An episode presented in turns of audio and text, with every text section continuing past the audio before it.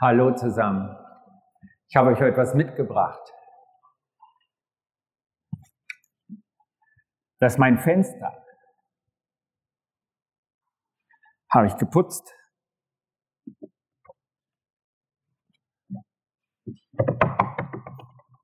Und den Rahmen habe ich selber gebaut.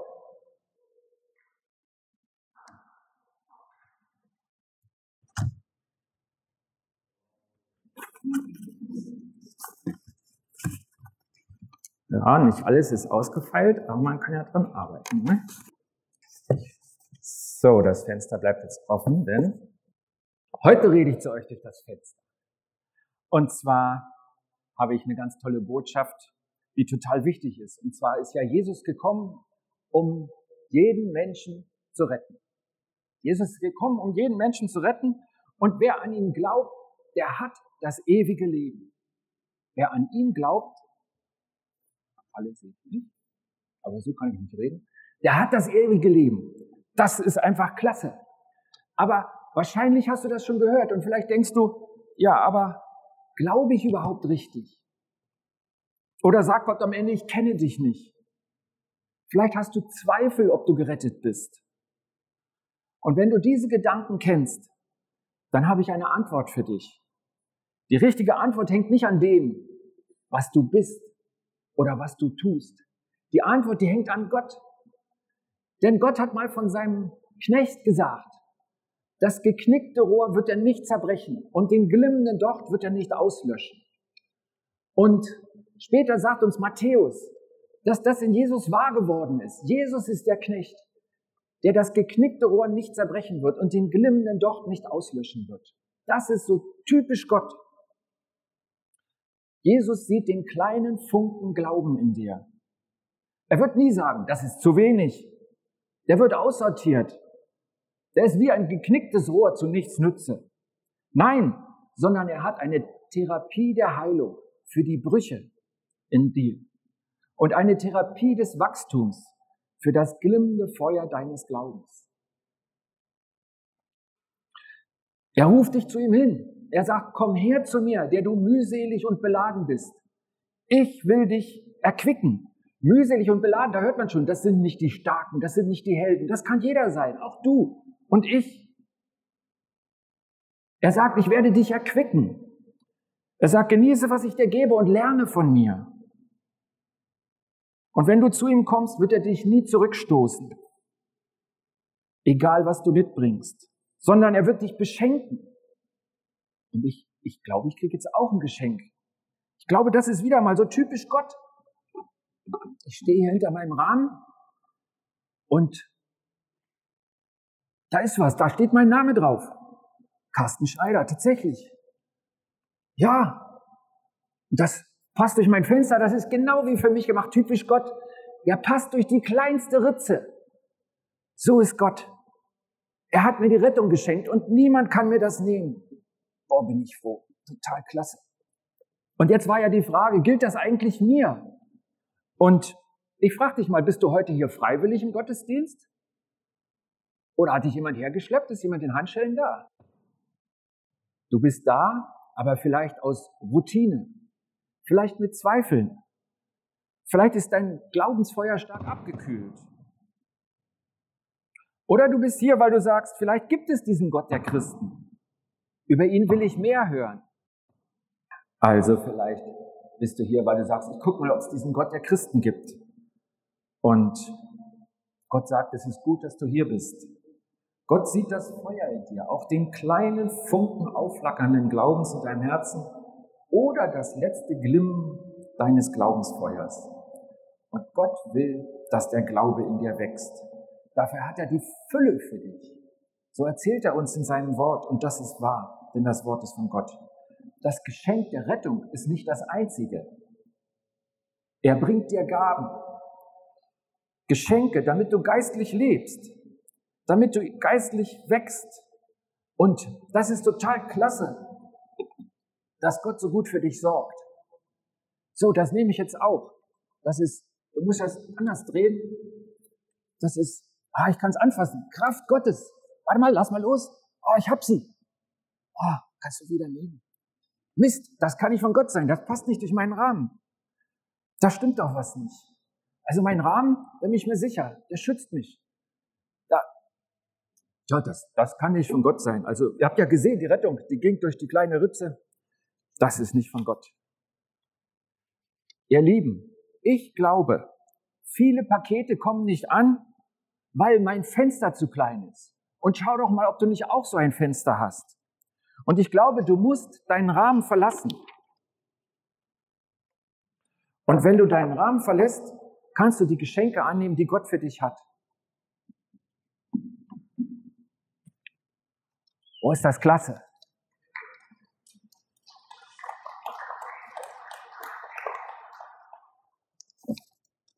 Tja, wenn das jetzt noch gehen würde.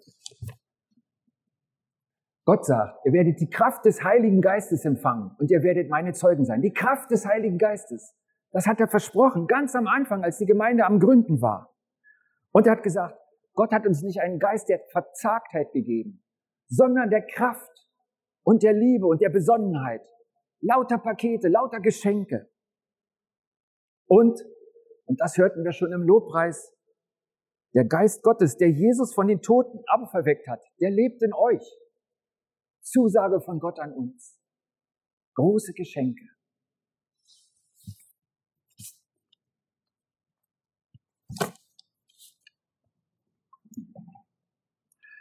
Gott hat viele Geschenke für dich. Nicht nur das Kraftpaket. Liebe, Heilung, Glaube, Gnade, Vollmacht. Warum kommt so wenig davon an? Was ist dein Fenster? Was ist eigentlich dein Fenster? Ihr habt schon gesehen, man kann das aushängen. Was ist dein Fenster? Was ist der Rahmen, durch den du Gott in dein Leben lässt? Diesen Rahmen, den baust du. Du entscheidest, wie weit du dich für Gott öffnest. Du entscheidest den Rahmen, die Grenzen, innerhalb derer du Gott hörst und empfängst. Kann es sein, dass dein Fenster zu klein ist?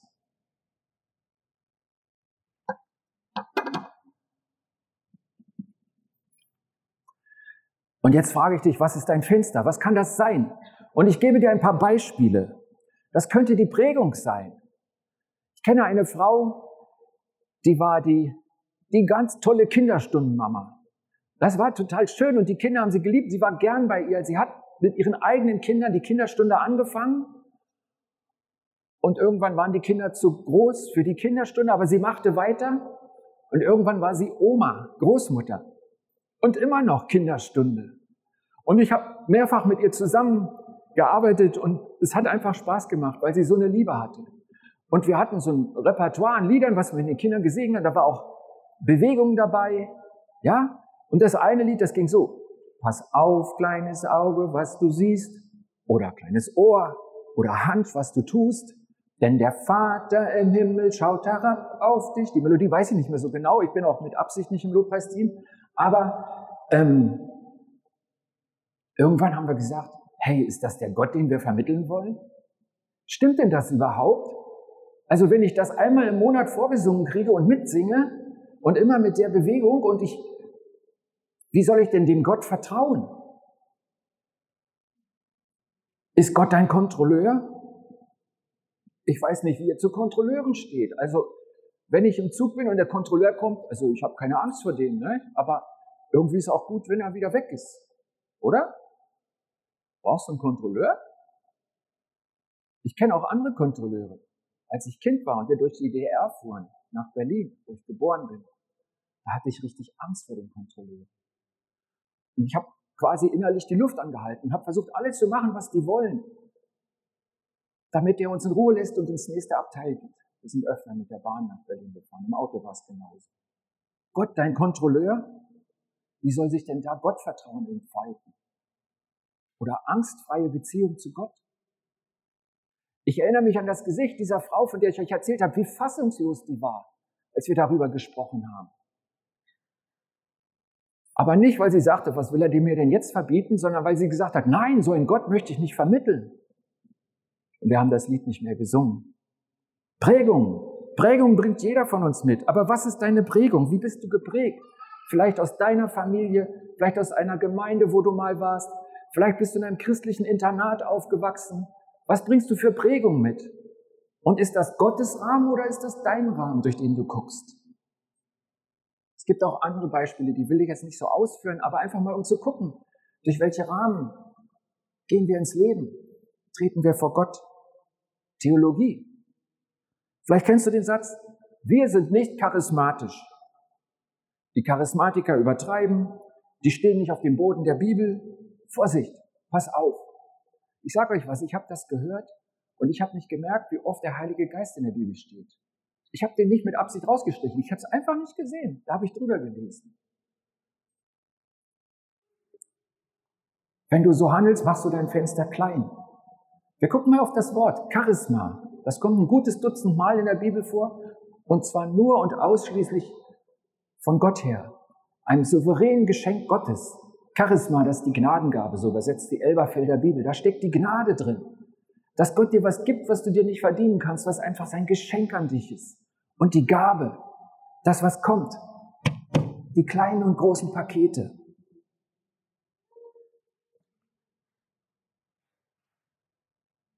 Ich habe auch schon Menschen erlebt, die im Namen des Heiligen Geistes übertrieben haben, die Fehler gemacht haben, die nicht auf dem Boden der Bibel standen. Das stimmt. Aber ist es dann richtig, sich einen ganz kleinen Rahmen zu bauen? Und selbst zu bestimmen, was durchpasst und was nicht? Anderes Stichwort Sicherheit. Es gibt eine Lüge. Kennt ihr die? Das sagt man so leicht schmunzelnd. Geld macht nicht glücklich, aber es beruhigt ungemein. Und dann ist es irgendwie so hintendrum aufgehoben und dann braucht man das Geld doch. Und ich glaube, hier muss jeder eine Grundsatzentscheidung fällen, was seine Sicherheit ist. Gott oder dein Geld. Du kannst beiden dienen. Du kannst dich auf beides stützen. Beides kann dein Rahmen sein. Aber nicht beides gleichzeitig. Jesus sagt ganz klar, ihr könnt nicht Gott dienen und dem Mammon. Mammon, das ist das, wenn aus dem Geld dein Götze wird. Und dem kannst du dienen oder Gott, aber nicht beiden gleichzeitig. Das geht nicht. Und wenn Gott offensichtlich eine Antwort will, was ist deine Sicherheit? Dann weiß man ja schon, Gott will hören, Gott ist meine Sicherheit. Dann sage ich, natürlich ist Gott meine Sicherheit. Aber die Frage ist, lebst du auch so? Ist das dein Fenster? Lebst du so, dass du gerne gibst, Freude dran hast, großzügig zu sein und dass du völlig vertraust, dass du nie arm wirst, wenn du das tust, was Gott dir sagt, auch materiell? Gott liebt den fröhlichen Geber. Wie groß ist das Fenster deines materiellen Gottvertrauens? Anderes Stichwort Macht. Wer entscheidet in deinem Leben? Und da muss ich total aufpassen, dass ich nicht hinter so einen Rahmen gerate. Wie ist denn das, wenn du was hörst von Gott? Machst du das immer oder muss das durch so einen Rahmen und wo du sagst, also Gott, die sinnvollen, die guten Sachen, die mache ich ja sofort. Aber das kann doch keiner erwarten. Das kann Gott doch nicht meinen. Die anderen Sachen, die sortiere ich aus. Wenn du so bist, dann entscheidet dein Verstand, das, was du für sinnvoll hältst, dein Überblick, entscheidet, wie groß Gott sein kann. Ist Gott wirklich nur so groß wie das, was du verstehst? Oder ist er nicht viel, viel größer?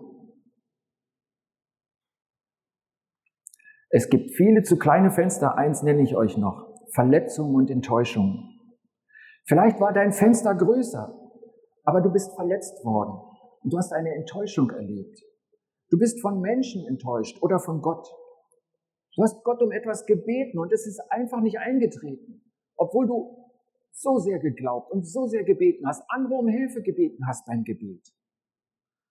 Und jetzt schützt du dich. Jetzt sagst du, das passiert mir nie wieder. Du machst dein Fenster klein durch das man an dich herankommt. Vielleicht die Menschen oder auch Gott oder beide.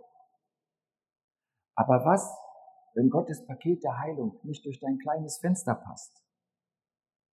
Ich kenne eine Frau, die hat eine Scheidung erlebt.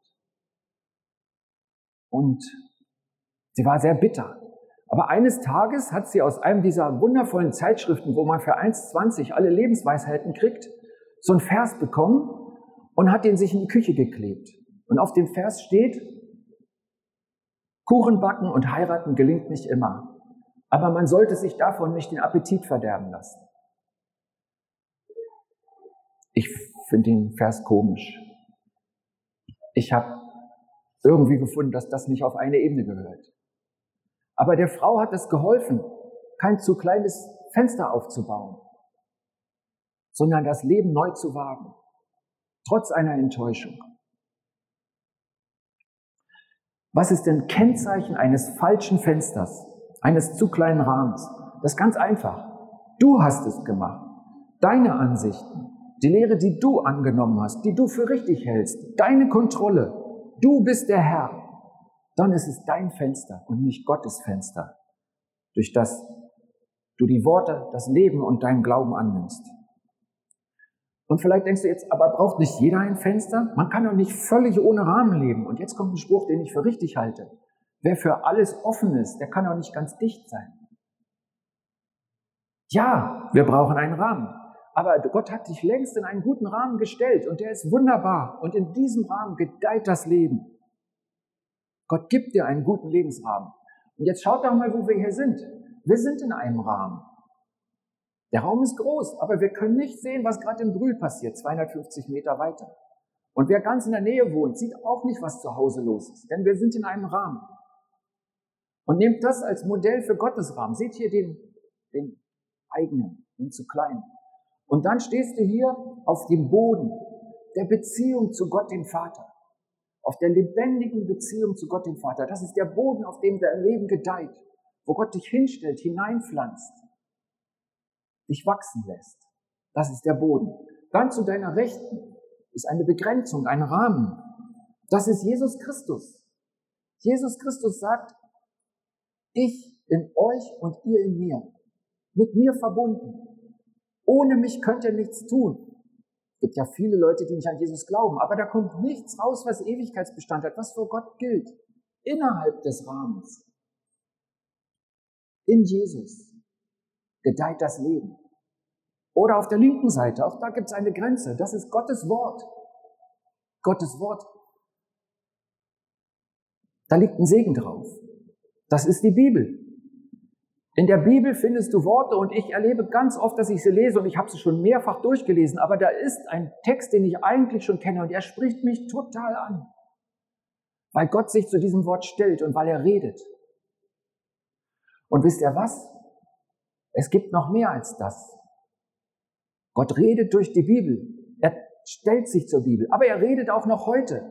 Er sagt ganz klar, meine Schafe hören meine Stimme. Und er macht den Christen, den, ihren, seinen Nachfolgern im Alten und im Neuen Testament einen Vorwurf.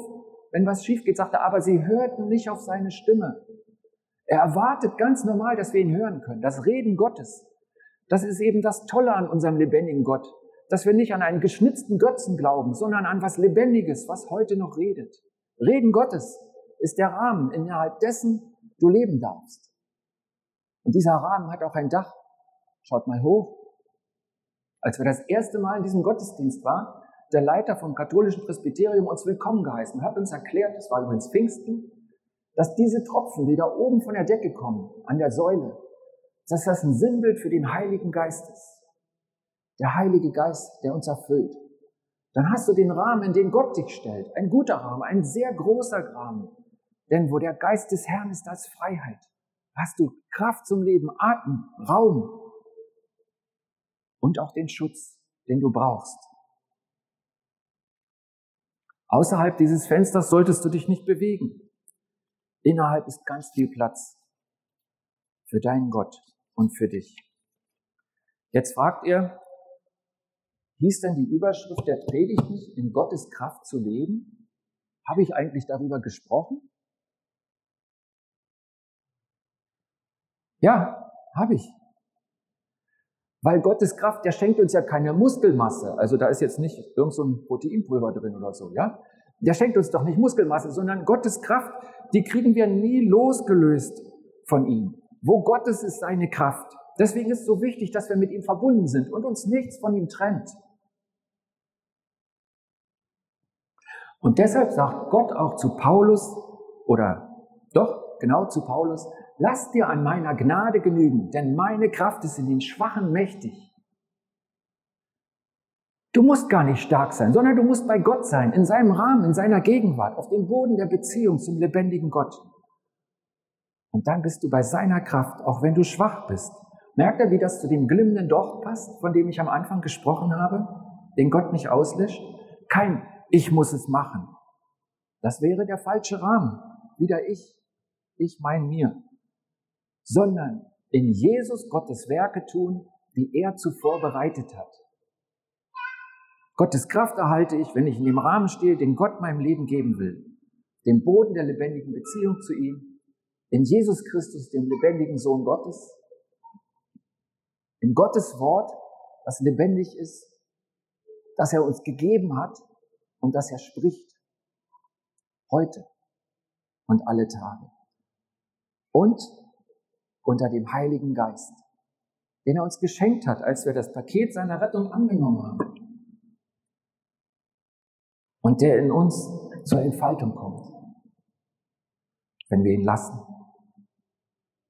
Wenn du heute gespürt hast, dass du betroffen bist, dass du einen Rahmen entdeckt hast, einen Rahmen, der nicht zu dir passt, der dich einengt, in den du dich gewöhnt hast, der vielleicht dein Schutz ist,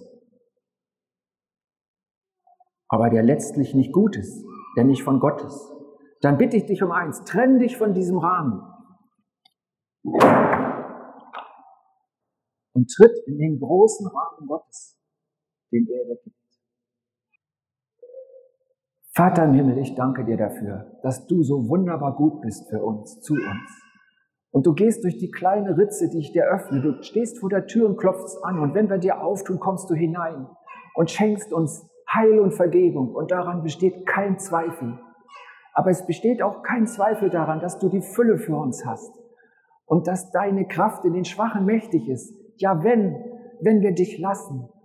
Und ich wünsche mir so, dass du uns die Augen öffnest, wo wir selber mit irgendetwas in unserem Leben dich abhalten und ich bitte dich darum, dass wir diese Rahmen abschütteln können, die kleinen Fenster abtun und uns ganz voll Vertrauen in den großen Rahmen stellen, den du uns gibst. Dazu segne uns, dazu hilf uns Glauben, Herr. Amen.